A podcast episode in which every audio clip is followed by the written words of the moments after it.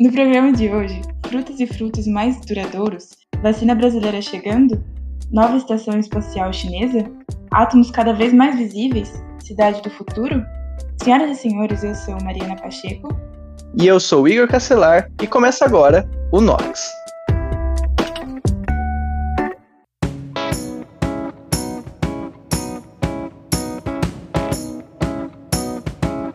Nox Podcast é uma iniciativa de alunos do Instituto de Química da USP para levar ciência e o que anda acontecendo na universidade pública para todos, em especial aos não cientistas.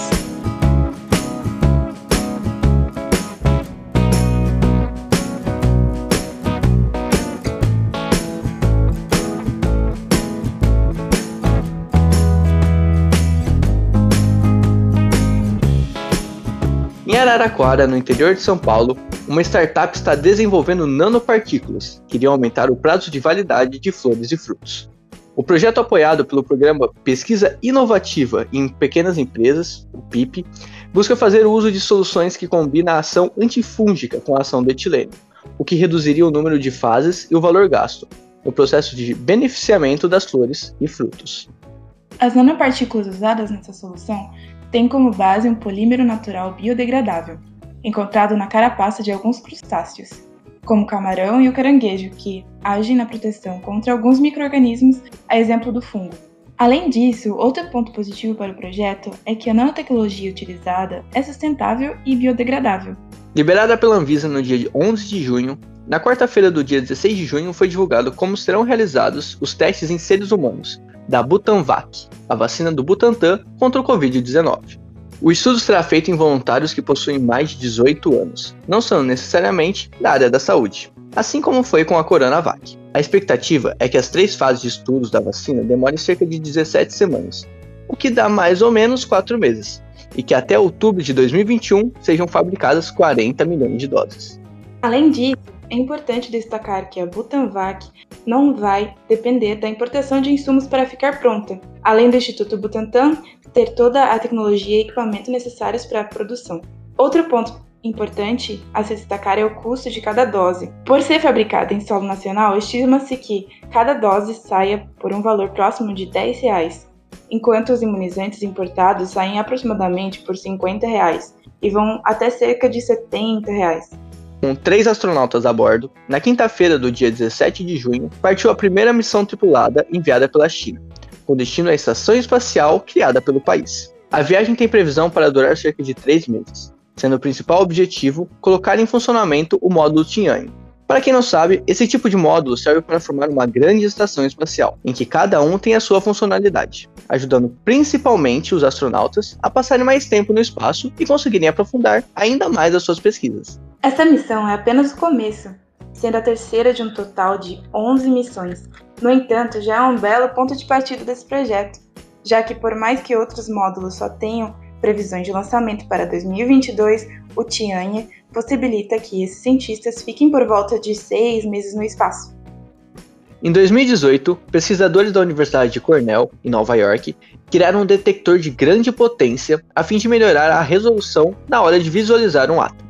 Com o uso de um algoritmo chamado picografia, esse grupo de cientistas bateu o recorde e conseguiu triplicar a resolução de microscópio que seria considerado da melhor qualidade. Entretanto, o projeto teve seus problemas. Um deles foi que funcionava apenas com amostras bem finas de átomos, já que em algumas análises de átomos mais espessos, os elétrons se dispersavam de forma que impossibilitavam a sua visualização. Em maio de 2021, com o uso de equipamentos e algoritmos 3D mais sofisticados, a imagem antes observada melhorou ainda mais, sendo o único empecilho que resta para melhorar a resolução é a oscilação térmica deixada pelos átomos. Localizado em Incheon, na Coreia do Sul, Songdo International City é uma cidade desenvolvida desde 2004 e que já conta com cerca de 180 mil habitantes. Os moradores começaram a chegar por volta de 2009, mesmo antes da cidade ser concluída em 2015. Isso porque o projeto, que custou cerca de 40 bilhões de dólares, já era chamativo e que instigava aqueles que buscavam um lugar que lhes proporcionasse melhores qualidades de vida. E a aposta não foi em vão. Hoje, por mais que comparada às famosas cidades, Songdo é tratada como a cidade do futuro, atraindo turistas e olhares para esse local inovador. Songdo International City é uma cidade com cerca de 180 mil habitantes e está localizada em Incheon, na Coreia do Sul. Projetada e construída por uma associação entre a iniciativa privada e o governo de Incheon, no valor de 40 bilhões de dólares, Songdo é inspirada em Nova York e Veneza, por ser aterrada no mar. Inclusive, possui até um táxi aquático. Seria esse um modelo de transporte viável para o Brasil que possui tantos recursos hídricos mal aproveitados em grandes cidades? Songdo possui um imenso parque em seu centro, e a partir dele, a cidade se desenvolve com prédios voltados para cultura, esporte, lazer, educação, saúde e muito mais. Songdo não traz somente inovação na forma do, de uso de seus recursos hídricos, mas também vemos uma grande inovação, por exemplo, na forma como é tratada a limpeza da cidade. Em Songdo é muito incomum ver lixos nas ruas, tanto porque existe um sistema de tubulação de coleta de resíduos atribuído por toda a cidade que coleta e direciona esse material, cada qual para o seu processo de tratamento e possível reciclagem, sem necessidade de uma coleta de lixo. Uma outra grande preocupação do projeto era oferecer uma excelente educação para sua população, tendo um grande investimento para um nível educacional altíssimo. O pensamento é construído desde o ponto em que vemos que a escola internacional da cidade fica no centro dela e teve uma alta prioridade na construção no projeto como um todo. Hoje, ela forma pessoas que ingressam nas faculdades de vários lugares do mundo, sendo um modelo nacional de escola para a Coreia do Sul. Fica aí a reflexão para o Brasil, né? Que o investimento na educação deve ser sempre uma prioridade para a construção de uma cidade e de uma sociedade de qualidade, visando sempre melhorar e alcançar uma maior expressividade internacional. Songdo é uma cidade muito verde, plana e fácil de se locomover, principalmente de bicicleta, o que é um paraíso para as famílias, que é o que diziam os moradores. Vale lembrar que as viagens de avião também são de fácil acesso, a cidade tendo voos disponíveis para um terço do mundo com menos de 3 horas e meia de duração. Songdo foi criada para ser uma cidade internacional e atraiu desde muito cedo os olhares de pessoas do mundo todo, que ficam interessadas nesse projeto de uma cidade, entre aspas, perfeita. Mas nem tudo é perfeito. A primeiro momento, um dos maiores problemas foi o embate linguístico, já que o coreano é uma língua complexa e não é muito difundida no mundo. Os moradores contam que no começo muitas coisas eram escritas em inglês e coreano, e com o passar do tempo as coisas foram normalizando e o coreano foi permanecendo. Além disso, outro grande problema que surgiu do projeto da cidade foi que quanto mais afastado do centro, as construções e as casas se tornaram muito padronizadas o que na palavra dos moradores seria algo como sem vida e identidade, como se tudo fosse construído com base num processo de padronização industrial. De fato, a sociedade coreana não é uma sociedade onde o estilo é muito prevalente. A maioria dos carros são da cor preta, branca ou até mesmo cinza. Os blocos de apartamentos são muito iguais entre si. A forma como tudo é construído muitas vezes não passa a identidade de cada pessoa. Resumindo, os moradores reclamam muito de uma artificialidade no ambiente onde viviam, como se tudo fosse pré-programado. E sobre margem para pensarmos se hoje, onde tudo é mais corrido, onde a busca pela máxima eficiência e produção, será que não estamos industrializando, entre aspas, processos do nosso dia a dia que talvez não deveriam ser industrializados ou feitos no automático? Será que hoje refletimos muito menos sobre as ações que parecem banais no dia a dia, mas que fazemos tantas vezes, dizem tanto sobre nós mesmos e impactam em nós? Mas e a USP? O que rola dentro da comunidade científica e a gente não vê? Bom, hoje a gente traz um estudo sobre vulnerabilidade seletiva de neurônios no desenvolvimento do Alzheimer, feito por um grupo de cinco pesquisadores brasileiros em parceria com cientistas da Universidade da Califórnia. É isso mesmo, e nas palavras da médica e professora de geriatria da Faculdade de Medicina da USP, Cláudia Kimi Suemoto, abre aspas. A partir do momento que se entende que existem neurônios específicos sendo destruídos pela doença, Futuramente será possível projetar tratamentos que parem essa suscetibilidade. Fecha aspas. A gente falou de vulnerabilidade seletiva, mas como que isso funciona?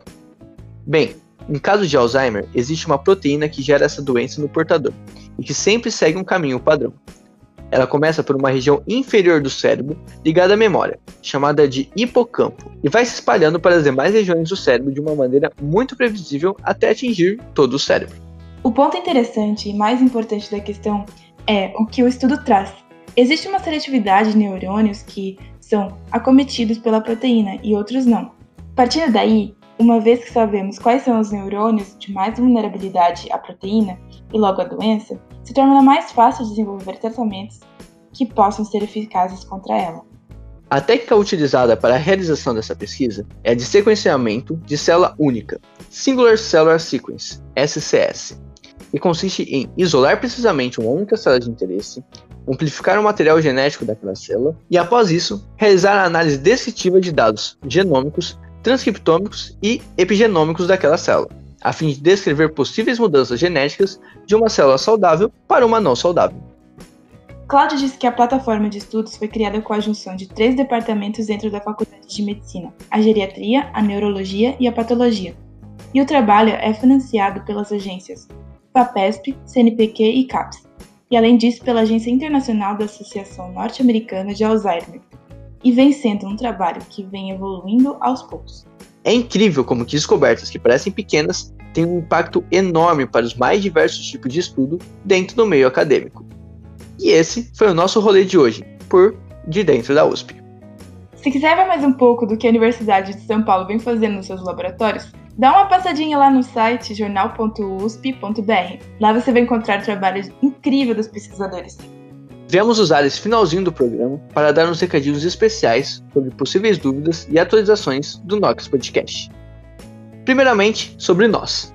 Somos um projeto de divulgação científica formado exclusivamente por estudantes do Instituto de Química da USP. Contamos com o suporte da Universidade de São Paulo, através do seu programa unificado de bolsas, com o projeto IQ no Ar. O projeto foi estopim para a criação da mais nova entidade acadêmica do Instituto de Química, a Companhia de Divulgação Científicas, que é responsável pela realização do Nox Podcast. Inicialmente, utilizamos o nome geral do IQ no Ar, Porém, com a institucionalização do projeto, fizemos as devidas adaptações para distinguir as frentes de trabalho. No fim das contas, o Nox Podcast é IQ no ar.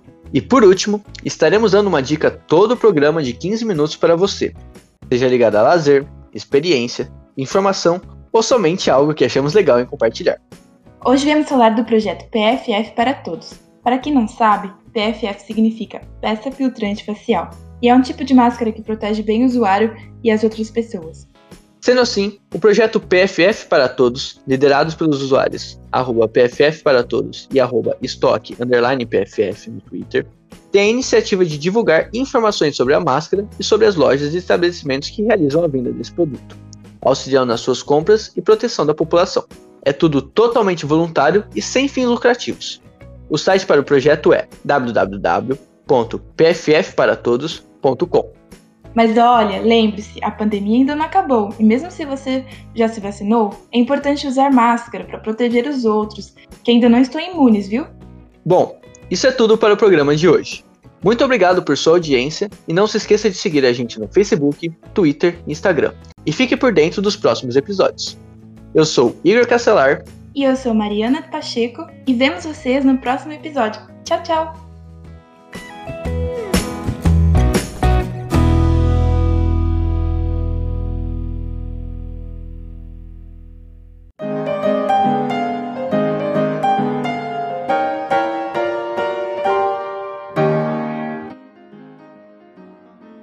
Equipe: Locução: Alexandre Dolivo, Gabriel Santiago, Ellen Silva e Laura Rezende.